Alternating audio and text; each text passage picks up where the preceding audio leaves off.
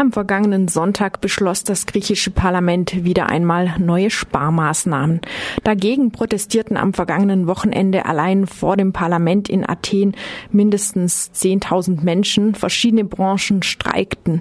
Dennoch stimmten alle 153 Abgeordneten der beiden Regierungsparteien für das neue Sparpaket.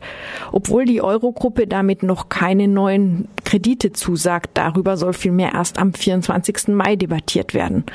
Zugleich fordert die Eurogruppe auch noch einen Kürzungsautomatismus. Was steht diesmal auf dem Spiel? Wir sind nun mit dem Journalisten und Politikwissenschaftler Winfried Wolf verbunden. Guten Morgen.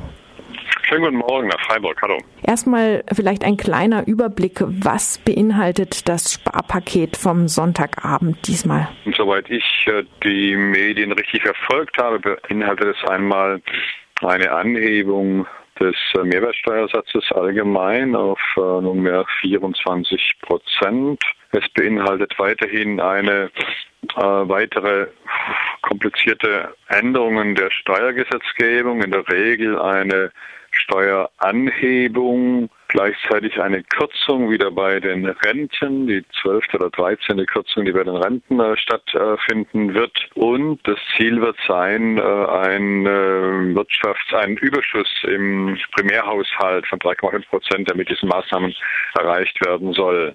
Dazu kommt äh, mehrere Auflagen bei kleinen Berufs sogenannten kleinen Berufsverbänden wie Ingenieuren, Ärzten, Journalisten, Rechtsanwälten, die Stichwort liberalisiert werden sollen. Das heißt, die der offenen Konkurrenz ausgesetzt werden sollen, was neue Jobverluste, neue Einkommensverluste mit sich bringen wird.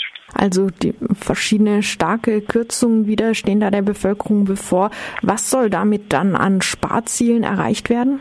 Formal heißt es immer, dass es um 5,4 Milliarden Euro Einsparung geht und da argumentiert dann immer die Europäische Union, das sei ja nicht so schlimm oder die Eurogroup besser gesagt, also die äh, Finanzminister der, des Euroraums und Herr Schäuble argumentieren, das sei ja nicht so viel die Gesamtsumme, um die es am Ende gehen soll. Man muss aber sehen, dass die Gesamtsumme von rund 5 Milliarden am Ende äh, eben, draufgesattelt wird. Also dass die Sparmaßnahme, die es seit 2010 äh, Frühjahr gibt, mit dem ersten Memorandum, dem zweiten Memorandum jetzt seit Juli letzten Jahres haben wir ein drittes Memorandum, sozusagen einer Bevölkerung zugemutet werden, die mindestens 30 Prozent Einkommensverluste in den letzten sechs Jahren erlebt hat und die mit einer Arbeitslosenquote von 25 Prozent und einer Jugendarbeitslosigkeit von bis zu 50 Prozent konfrontiert ist. Und das vom Hintergrund eben sechs, sieben Jahre Wirtschaftsrückgang und auch in diesem Jahr 2016 droht ein neuer Wirtschaftsrückgang.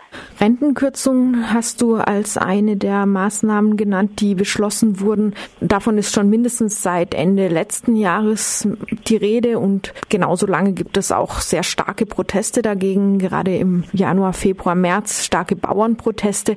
Hat hier der Widerstand der Bevölkerung zumindest eine Verzögerung des Beschlusses bewirkt oder sogar inhaltliche Modifikation oder haben Sie sich die ParlamentarierInnen davon gar nicht berühren lassen? Doch, es gab sicher eine Verzögerung. Ich meine, das Ganze zieht sich jetzt seit äh, Herbst letzten Jahres hin. Im Herbst wurde äh, der Beschluss formal gefasst, dass es ein drittes Memorandum gibt. Das heißt, die Syriza wurde erpresst und äh, die Regierung hat, kann man sagen, kapituliert.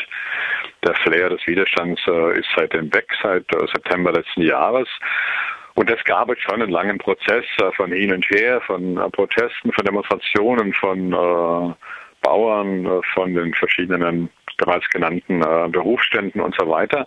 Es gibt auch kleine Ausgleichsmaßnahmen, das möchte ich nicht äh, verhehlen, dass äh, sowieso sich schon bemüht, äh, bei den Schwächsten der Gesellschaft nicht ganz so brutal zu sparen. Trotzdem ging, ging auch unter anderem die Beihilfen für kleine Pensionisten wurden auch reduziert. Und das Hauptproblem ist ja eigentlich das Verrückte, dass gesagt wird, Sie müssen ein Rentensystem etablieren, in dem die Einnahmen den Ausgaben entsprechen. Ja, also in dem keine staatlichen Zuschüsse ins Rentensystem reingegeben werden dürfen. Das waren die Beihilfen, die gezahlt wurden. Das ist deswegen absurd, weil natürlich ja im deutschen Rentensystem auch massiv äh, steuerliche Beihilfen gezahlt werden und überall in der Regel in der Europäischen Union der Rentensystem Beihilfen gezahlt werden müssen, dass also die Einnahmen aus den Renten ähm, Steuer, also den Rentenbeiträgen der Aktiven, der noch Arbeitenden nicht die Ausgaben decken. Und dann kommt in Griechenland was Besonderes hinzu. Das Besondere besteht darin, dass die Rentenkasse vor drei Jahren massiv ausblutete, weil es einen Schuldenschnitt gab, der griechischen Schulden, einen teilweisen Schuldenschnitt gab damals, vor allem wo private äh, Banken äh, betroffen waren, aber auch die Rentenkasse. Die Rentenkasse hat einen Großteil ihrer Sparanlagen in griechische Staatsanleihen angelegt und sie musste es in griechischen Staatsanleihen anlegen. Das war verpflichtend gesetzmäßig und diese Staatsanleihen wurden entwertet, sodass sie bis zu 20 Milliarden Euro Verluste hatten in der Rentenkasse. Und jetzt sagt man, die Rentenkasse muss sich selber tragen, obwohl man vorher als EU eine Maßnahme ergriffen hat, die die Rentenkasse ausbluten ließ. Das Ganze ist einfach makaber. Es wurden dann auch, wie schon erwähnt, Mehrwertsteuererhöhungen beschlossen. Es gab aber doch auch letzten Sommer schon im Rahmen des Memorandums im Juli Mehrwertsteuererhöhungen. Wo ist jetzt überhaupt nochmals Luft nach oben? Die Mehrwertsteuern im letzten Jahr wurden auf den Inseln angeglichen. Das heißt, die Inseln werden inzwischen gleich stark mit Mehrwertsteuer belastet, äh, mit dem Grundsteuersatz von 23 Prozent. Und jetzt wurde die Mehrwertsteuer allgemein nochmal von 23 oder jetzt wird die Mehrwertsteuer allgemein nochmal von 23 auf 24 Prozent erhöht. Das heißt, das ist, äh, wenn ich es richtig sehe, der höchste oder der so gut wie höchste Steuersatz überhaupt in der ganzen Europäischen Union. Wir wissen ja, indirekte Steuern sind Steuern, die besonders sozial ungerecht sind, weil sie alle gleich treffen, damit also die Schwachen stärker treffen als die Reichen.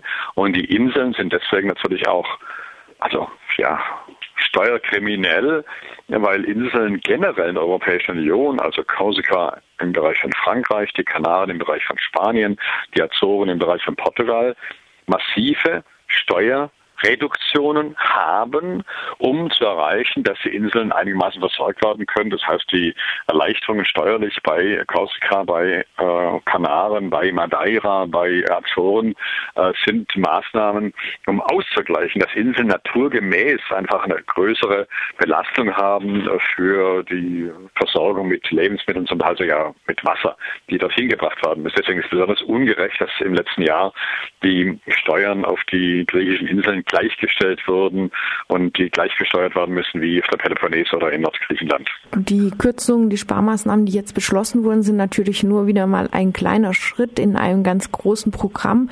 Unter der Quadriga, unter den Gläubigern wird über die gröberen Linien debattiert. Während der IWF mittlerweile für einen Schuldenschnitt plädiert, fordert die Eurogruppe weitere Maßnahmen und so ist von einem Kürzungsautomatismus die Rede, der Griechenland treffen soll in Zukunft, wenn das Wirtschaftswachstum nicht ein bestimmtes Maß erreicht. Wie würde dieser Kürzungsautomatismus denn praktisch funktionieren? Die Eurogroup die ohnehin eine Art Diktat über die mit der Quadriga, früher der Troika, in Griechenland errichtet hat, seit dem Jahr 2010 früher mit der Troika und seit Sommer letzten Jahres mit der Quadriga, also Europäische Zentralbank, Europäische Union, Internationaler Währungsfonds, sobald sofern er mitmacht, faktisch ist momentan am Rande stehend, und der ESM, das ist der Kreditfonds der Europäischen äh, Gemeinschaft, der, des Euroraums. Diese Diktat, was die Europäische Union da errichtet hat, ist schon total undemokratisch. Das heißt, es gibt keine Möglichkeit, souverän im Parlament in Athen Entscheidungen zu treffen. Die stehen immer unter Vorbehalt der Quadriga. Und jetzt kommt hinzu, dass diese Quadriga sagt, äh, wir bitten, wir bitten, wir fordern vom griechischen Parlament Beschlüsse über weitere Sparmaßnahmen, gegebenenfalls äh, Steuererhöhungen oder Rentenkürzungen oder Mehrwertsteuererhöhungen, wie auch immer, von einem gewissen Betrag von mehreren Milliarden Euro, die auf Vorrat beschlossen werden sozusagen. Und sobald bestimmte Vorgaben wie Wirtschaftswachstum oder wie andere Sparmaßnahmen nicht eintreten, treten die anderen automatisch in Kraft. Das sind sozusagen die äh, Vorratsbeschlüsse, die verlangt werden. Dagegen argumentiert die Regierung bisher in Athen, äh, das geht nicht, das ist nirgendwo auf der Welt möglich, das, das verletzt Grundsätze der Demokratie, dass auch Vorratsbeschlüsse fast irgendwann in Kraft treten und die andere in Brüssel sozusagen oder in äh, Berlin auslösen können. Trotzdem besteht bisher die Europäische die, der Euroraum und die Eurogruppe auf dieser Art von Vorratsbeschlüssen zum Sparen. Kann man schon vorhersagen, welche Folgen solche Vorratssparmaßnahmen, so ein Kürzungsautomatismus Automatismus für die griechische Wirtschaft hätten? Ja, man kann sagen, dass generell seit, also also seit äh, 70 Jahren äh, argumentieren Ökonomen mit Verweis auf äh, Brüning im Jahr 32, also seit 80 Jahren äh, auf Brüning 1932, dass man in einer Wirtschaftskrise nicht sparen darf. Wenn eine Wirtschaftskrise spart, also nochmal öffentliche Ausgaben reduziert, dann verstärkt man die Wirtschaftskrise. Brüning hat es getan. 32 hat die Wirtschaftskrise verschärft und uns allen der Faschismus beschert. Äh, wenn jetzt also in Griechenland seit 2010 Jahr für Jahr die öffentlichen Ausgaben reduziert werden, die Beschäftigungszahl um 40 Prozent im öffentlichen Sektor reduziert wird, hat dies diese Krise beschert. Entgegen allen Vorhersagen der Eurogroup, aber unterstützend die Vorhersagen von Nobelpreisträgern wie Krugman oder Stiglitz, er würde damit die Krise verschärft. Da wird jetzt also praktisch im Jahr 2011, 12, 13, 14, 15 jetzt 16 äh, das Bruttoinlandsprodukt zurückgeht und man sagt, man will nochmal sparen, dann sagt man, man will nochmal mehr die Wirtschaft schrumpfen lassen. Und die Frage ist immer, wie lange kann das gehen?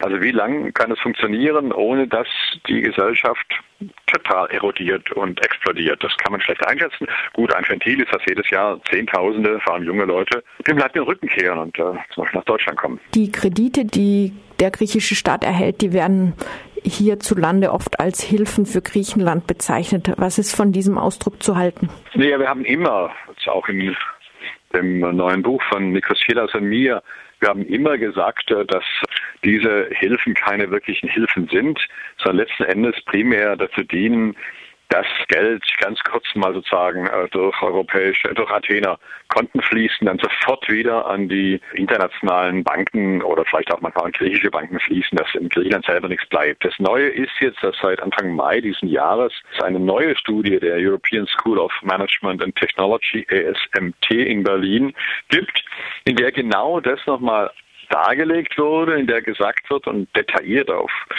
glaube ich, 70 oder 80 Seiten dargelegt wird, dass von den bislang gezahlten 216 Milliarden Euro, die in den ersten beiden Hilfspaketen drin waren, gerade kümmerliche 9,7 Milliarden Euro in den griechischen Staatshaushalt geflossen wären und dass also mehr als 95 Prozent direkt wieder in Form von Zinszahlungen, Rekapitalisierung von Banken und so weiter an den Finanzsektor floss. Das heißt, äh, die Griechenland-Rettung ist eine Bankenrettung und das Neue ist eigentlich, dass das, was jetzt äh, linke Analytiker und Freunde von Griechenland immer gesagt haben, sozusagen von einem bürgerlichen, kapitalistischen, kapitalnahen Institut nochmal im Detail bestätigt und im Detail durchgerechnet wurde.